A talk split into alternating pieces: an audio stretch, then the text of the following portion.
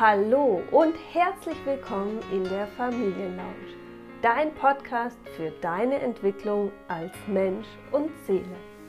Mein Name ist Nicole Reiter und weitere Infos zu meiner Arbeit findest du auf Instagram at University of a Magical Life. Den Link dazu findest du auch unten in der Beschreibung.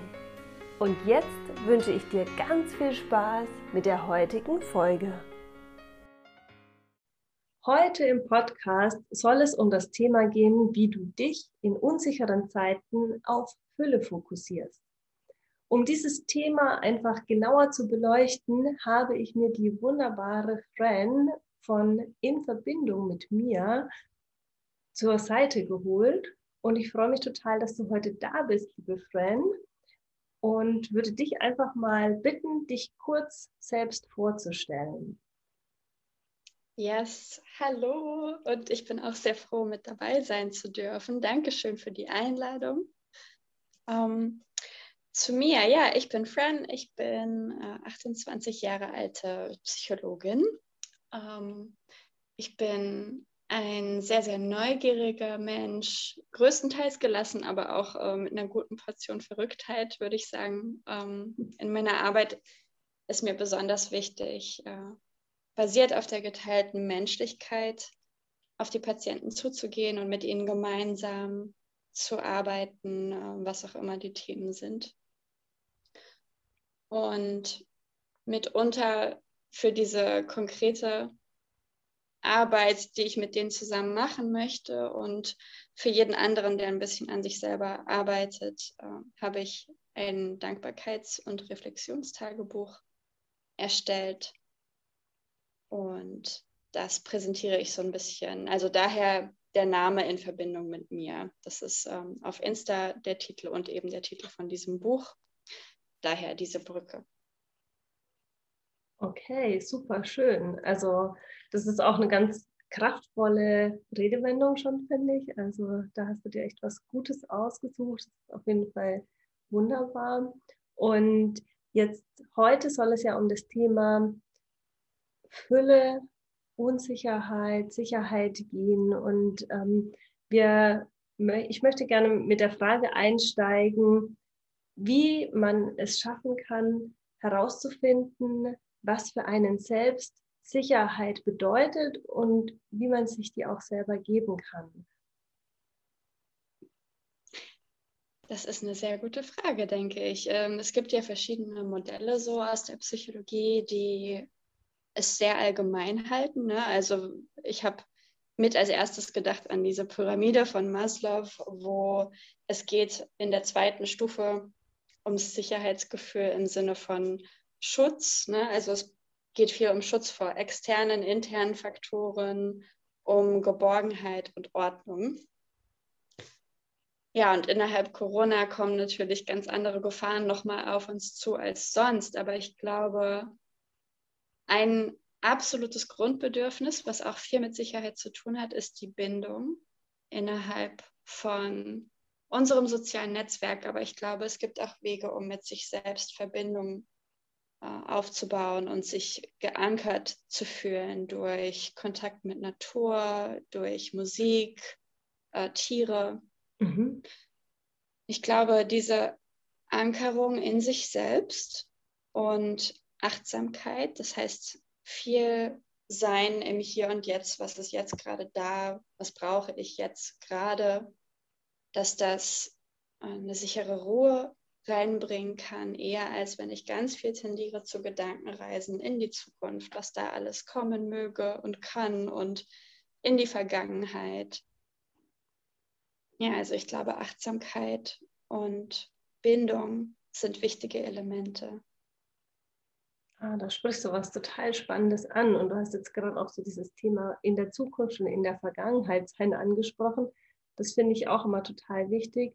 Und das wird ja auch gerade in der Achtsamkeit immer wieder gelehrt, auch irgendwo auch, dass man quasi immer wieder im Moment sein soll. Das ist ja quasi eines der Grundelemente in der Achtsamkeit. Das finde ich ganz spannend, ähm, da eben sich immer wieder auch damit auseinanderzusetzen, zu sagen, ich versuche nicht in der Vergangenheit zu leben und auch nicht in der Zukunft, sondern mich immer wieder auf den Moment zu konzentrieren und dadurch auch quasi dann diese Sicherheit in sich auch zu finden. Und ähm, du hast jetzt auch noch das Thema Bindung angesprochen und hast ja auch in deinem Titel die Verbindung zu dir. Ähm, wie würdest du das beschreiben? Magst du da noch mal ein bisschen genauer drauf eingehen? Was verstehst du unter Bindung? Mm, unter Bindung oder Verbindung auch nochmal interessant, inwiefern da Unterschiede bestehen, ähm, sehe ich vor allem, dass man im sozialen Kontext das Gefühl hat, dass man einen Raum da hat, einen Platz da hat, dass man angenommen wird, dass man mhm. eine Wertigkeit hat, dass man liebenswürdig ist, auch wenn das eigentlich ein schreckliches Wort ist irgendwie. Und mhm.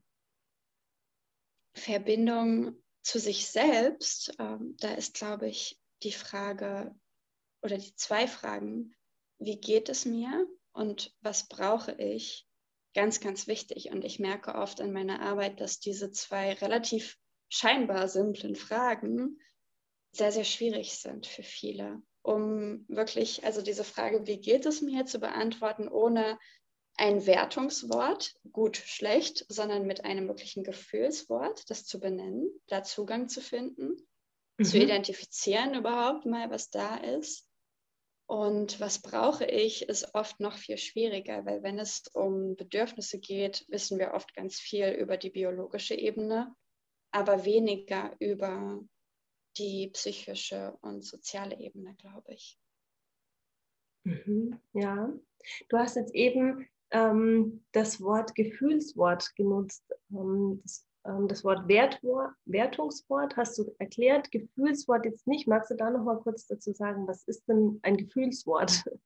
Ja, ein Gefühlswort wäre zum Beispiel, hey, wie fühle ich mich? Ich fühle mich traurig, ich fühle mich gelassen, äh, ich fühle mich äh, relieved, wie sagt, erleichtert, ich bin fröhlich, ich freue mich eher ah, in die Richtung. Ja, okay, ja, spannend. Ja.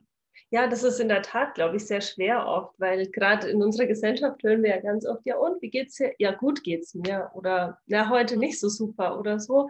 Aber wirklich auf die Gefühlsebene zu kommen, das ist natürlich was, was ähm, ja oft gar nicht so den Raum im Alltag irgendwie auch hat. Ja? Gibt es da eine Übung oder hast du eine Idee, wie man das für sich ähm, ja, umsetzen kann, dass man mehr in so Gefühlsworten auch sprechen kann? Ähm, ich denke da zuerst an eine kleine Übung, die ich fast jedem Patienten äh, gerne mitgebe, die ich auch, äh, ich weiß gar nicht mehr, auf welchem Weg für mich entdeckt habe.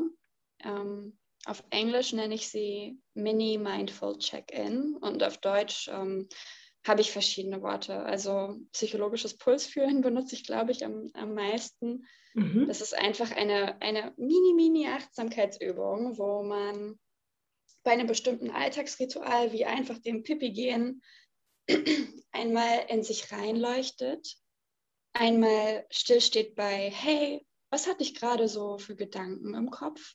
Welche Worte habe ich gerade so zu mir gesprochen. Aha.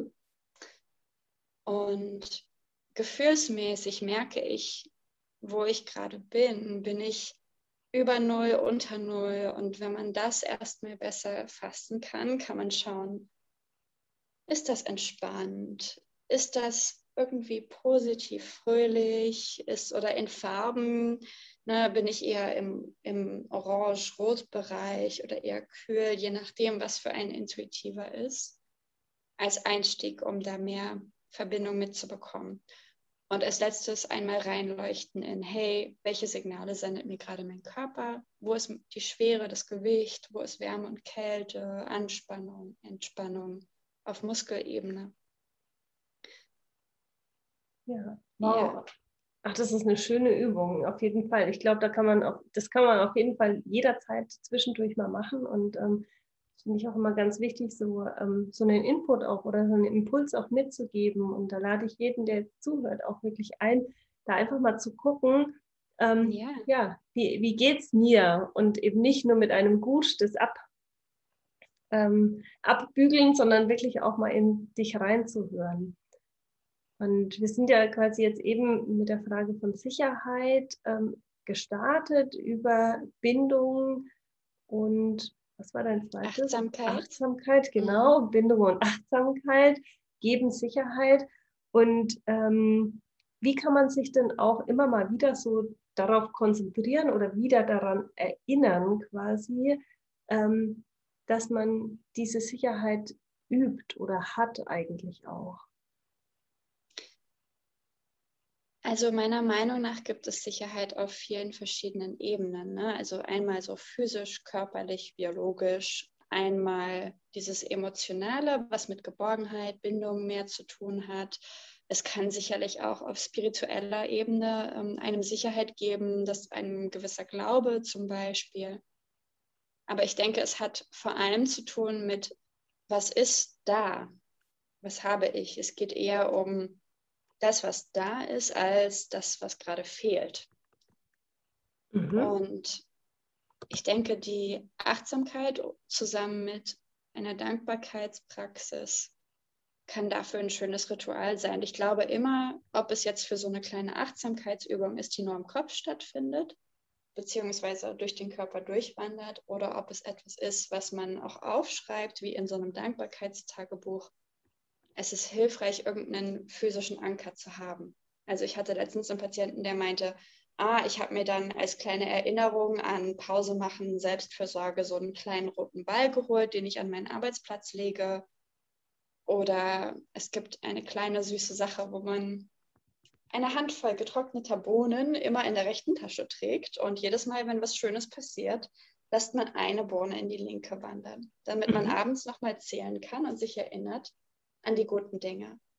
Oder eben ein schönes Notizbuch, was einen motiviert, immer die, die Datums so weiterzuführen, jeden Tag was einzufüllen, weil man die beschriebenen Seiten schön findet.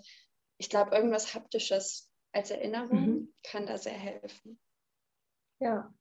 Ja, da gebe ich dir voll recht. Also ich bin auch ein totaler Fan vom Journaling, also vom, vom Schreiben, von den Dingen, die wirklich ähm, geschehen sind, aufzuschreiben, um mich da dann auch immer wieder auch daran zu erinnern, ähm, was einfach Gutes war oder was Schönes war. Und ähm, das ist auch das, was ich auch immer wieder erlebe, wenn ich ähm, das meinen Klientinnen aufgebe quasi, dass sie doch mal anfangen sollen, wirklich Tagebuch zu schreiben, wirklich ähm, sich da regelmäßig daran erinnern sollen, was es Positives gibt im Leben ähm, verändert sich ja der Fokus total. Ne? Also das ist ja auch das, dass sich dann eben genau dieser Fokus dann auf die Dinge konzentriert, auf die Dinge richtet und ähm, verändert, die einfach gut sind, auf die man stolz ist, auf die man, für die man dankbar ist. Und äh, das ist auf jeden Fall auch ähm, super, super wertvoll, da wirklich mehr